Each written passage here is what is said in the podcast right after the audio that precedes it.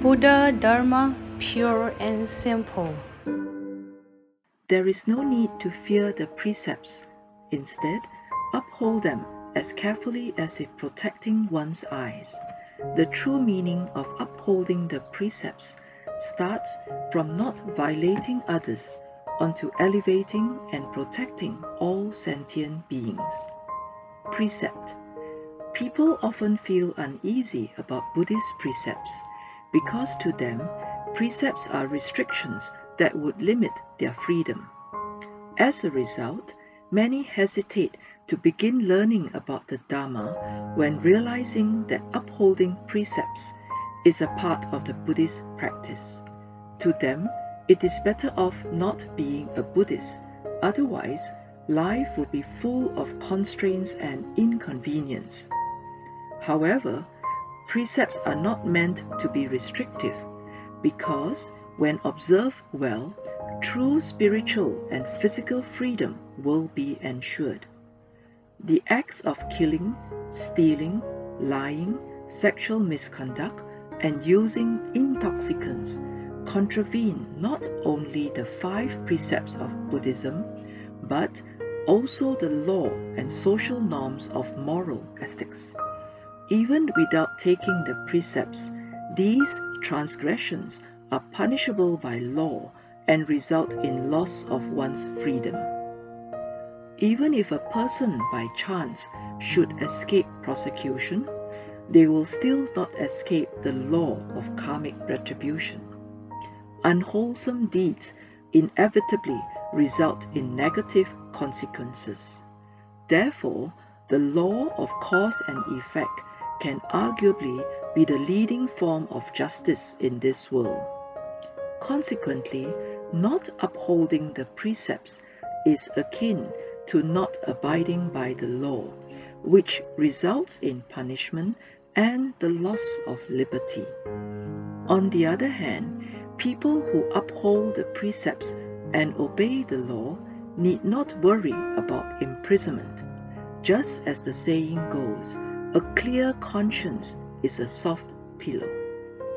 By refraining from unwholesome acts, one's body and mind will be unconquered by fear. Life will truly be stable, carefree, and happy.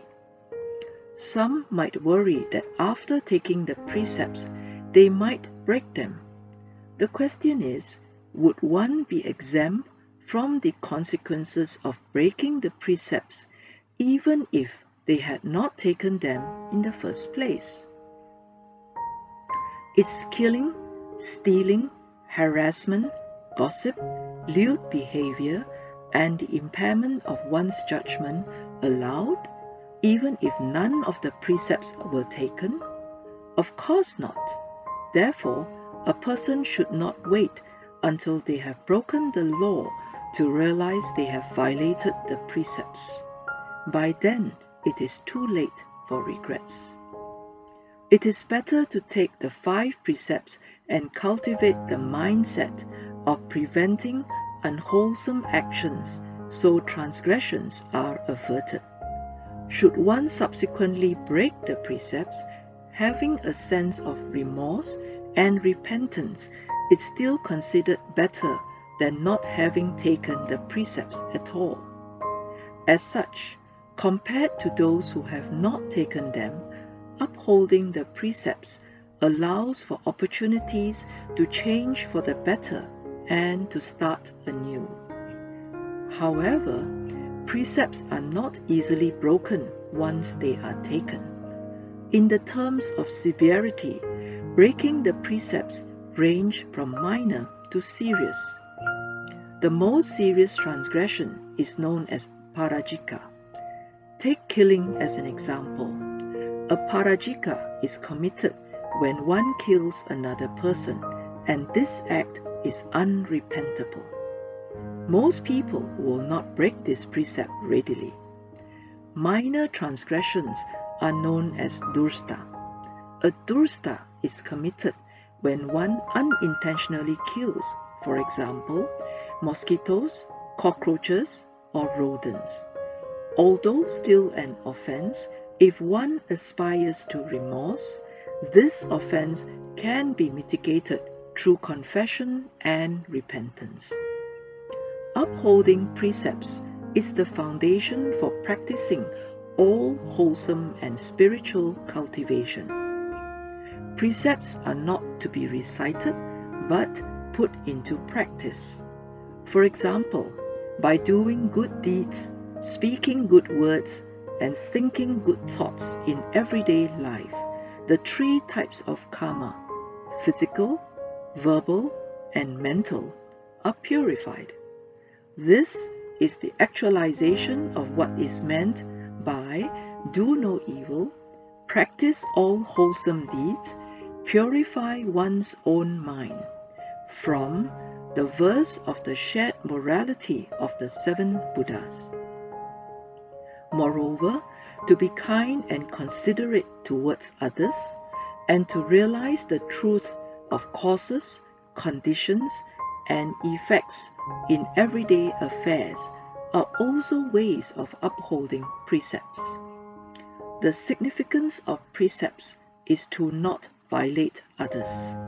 Therefore, in the five precepts, refraining from killing is to not violate the lives of others.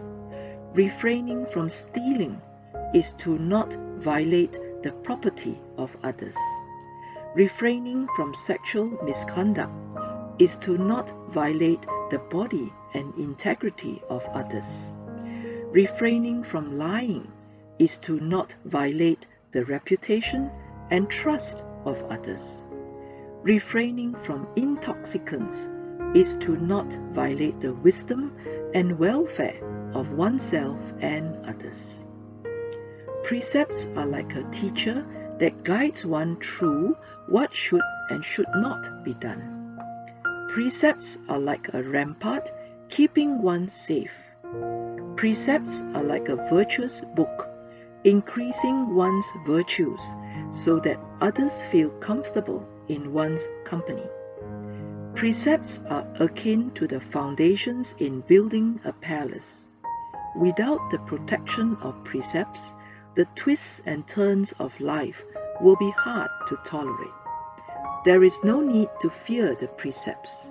Instead, uphold them as carefully as if protecting one's eyes. The true meaning of upholding the precepts starts from not violating others to elevating and protecting all sentient beings. Please tune in, same time tomorrow as we meet on air.